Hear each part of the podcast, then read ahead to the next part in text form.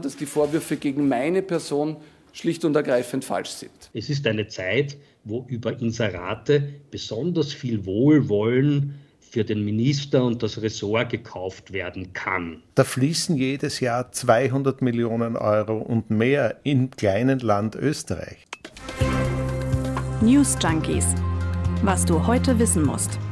Ein Info-Radio-Podcast. Also äh, Wikipedia war ja wieder sehr schnell. Da steht schon, Sebastian Kurz ist ein ehemaliger österreichischer Politiker. Ja, ganz frisch ehemalig erst. Da ist einiges in Bewegung in Österreich und das schauen wir uns genauer an. Was sind die Gründe für den Rückzug Sebastian Kurz und warum sind da auch noch der Kanzler und der Finanzminister zurückgetreten? Da stehen ja Korruptionsvorwürfe im Raum. Worum es da genau geht, das haben wir alles nochmal rausgesucht. Da klingelt es dann auch sofort, wenn man diese Heimvideobilder von Heinz-Christian Strache auf Ibiza vor Augen hat, wie er einer vermeintlichen Oligarchen nicht die Kronzeitung anträgt. Da drängt sich natürlich die Frage auf, ob Österreich vielleicht ein größeres Problem der politischen Kultur hat. Gucken wir uns alles an, auch wer da jetzt weitermacht in der österreichischen Regierung. Und wir, das sind Dörte Naht und Aurelie Winker. Hallo. Hallo.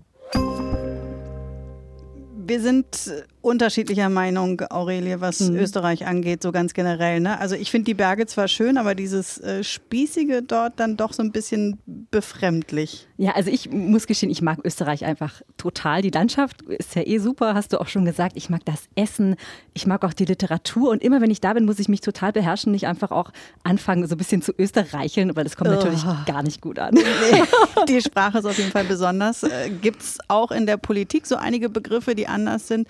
Sebastian Kurz war ja bis zu seinem Rückzug jetzt Clubobmann des ÖVP-Parlamentsclubs. Ja, klingt irgendwie eher nach Kegelclub als nach Parteichef. Ja, finde ich auch. Ist aber der Name für die Fraktion im österreichischen Nationalrat, also in dem Parlament. Aber das ist er jetzt ja auch nicht mehr. Nicht Clubobmann und auch nicht mehr Parteiobmann, also Parteivorsitzender der ÖVP, der österreichischen Volkspartei. Kurzschluss hat die Bild getitelt, fand ich ganz schön. Er hat sich von allen Ämtern zurückgezogen und wir können ja mal kurz reinhören, wie er das selbst begründet hat.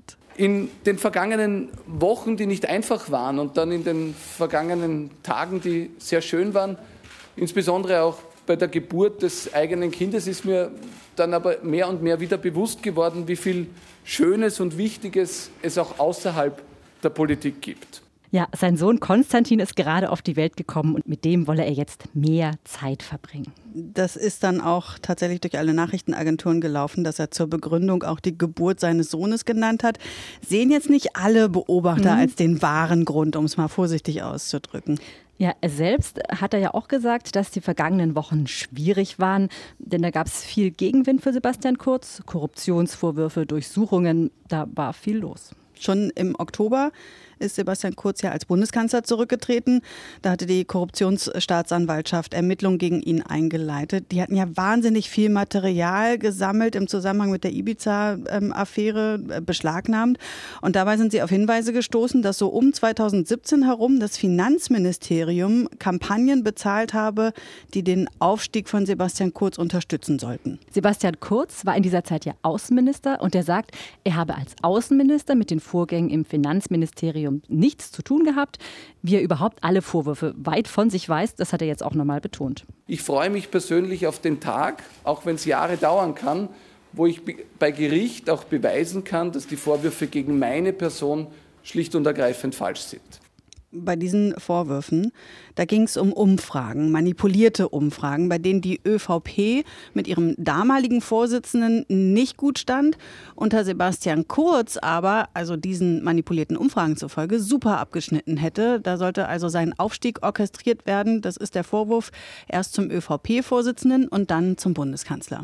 Ja, und das ist ja dann auch gelungen, aber, so der Vorwurf der Staatsanwaltschaft, eben mit unlauteren Mitteln, mit Scheinrechnungen aus dem Finanzministerium und versprochenen Gegenleistungen wie Inserate in Boulevardmedien. Inwiefern Sebastian Kurz mit diesen strafrechtlich relevanten Dingen in Verbindung gebracht werden kann, das ist tatsächlich noch nicht so ganz klar. Aber im Zuge dieser ganzen Geschichte sind Chatverläufe zwischen Sebastian Kurz und seinen Vertrauten auch an die Medien durchgestochen worden.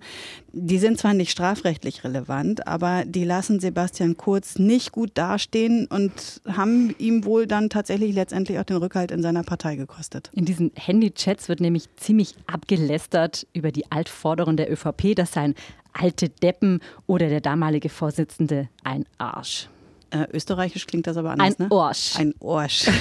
ist auf jeden Fall nicht so die feine Art.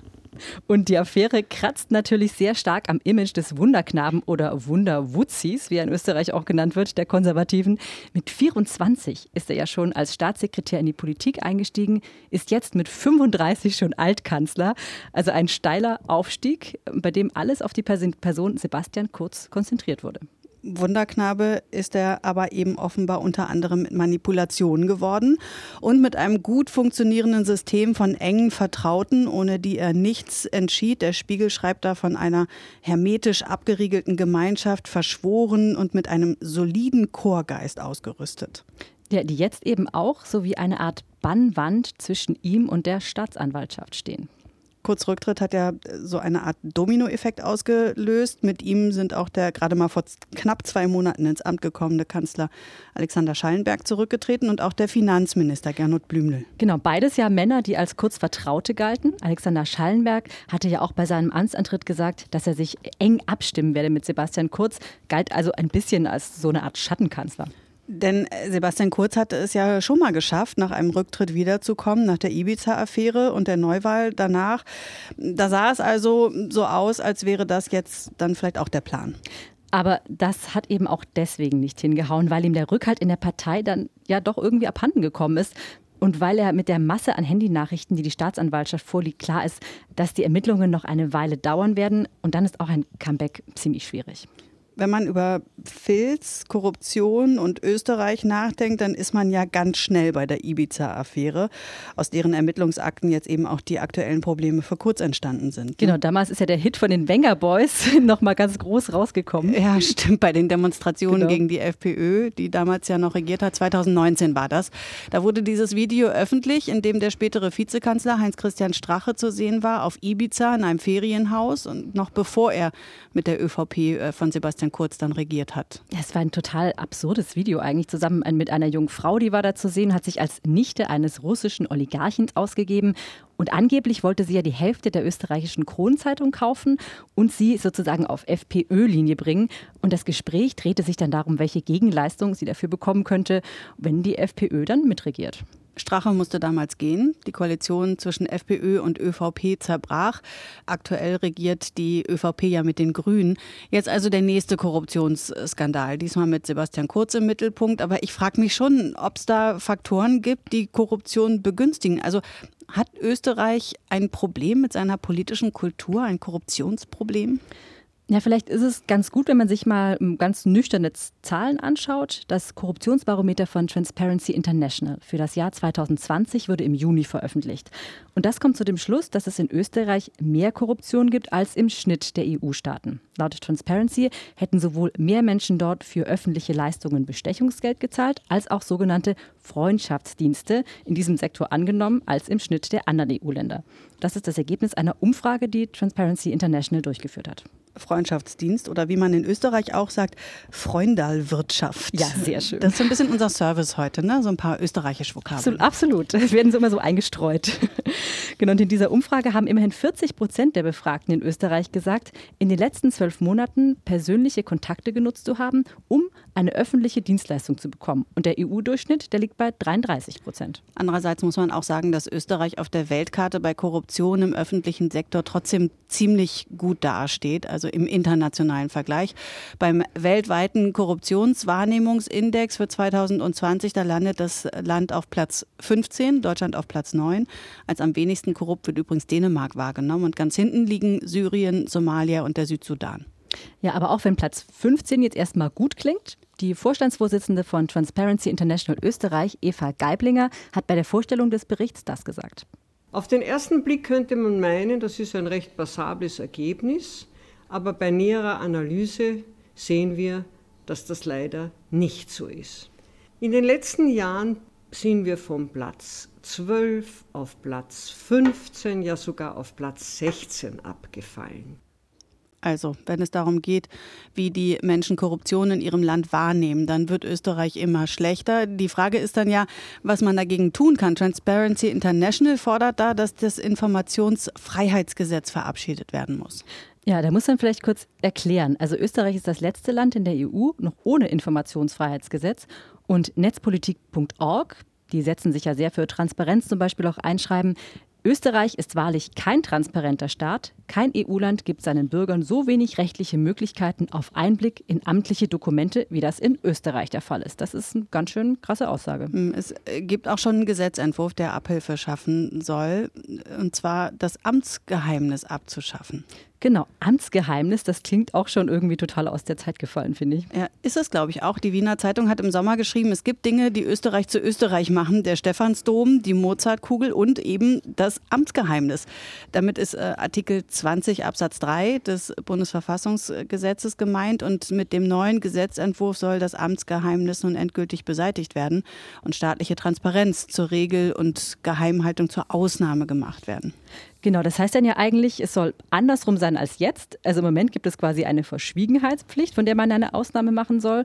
Und mit dem Gesetz soll dann eben eine Veröffentlichungspflicht kommen, von der man dann eben bloß in Einzelfällen äh, Ausnahmen machen darf. Und das würde dann die Entscheidung von Verwaltung transparenter machen und Journalisten hätten auch besseren Zugang zu Informationen zum Beispiel. Dafür muss das Gesetz natürlich erstmal noch verabschiedet werden. Genau. Und ein anderes Problem, das dazu führt, dass Korruption äh, oder ein anderes Problem, das Korruption in Österreich begünstigt, sagen viele, ist das enge Verhältnis zwischen Politik und Medien in dem Land. Und ein Beispiel dafür sind eben auch die Vorwürfe gegen Sebastian Kurz, denn da ging es ja auch um die Boulevardmedien. Ja, genau. Das Stichwort ist ja hier dieses Inseratenkorruption.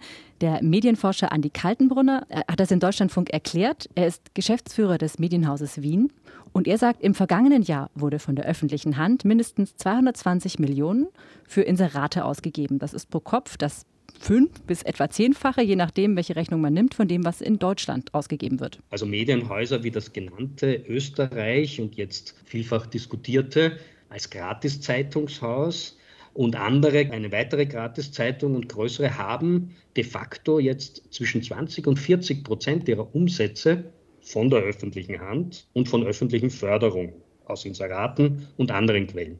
Das ist natürlich eine totale Schräglage, wenn das nicht transparent geschieht und macht sehr abhängig den Journalismus und das Geschäftsmodell.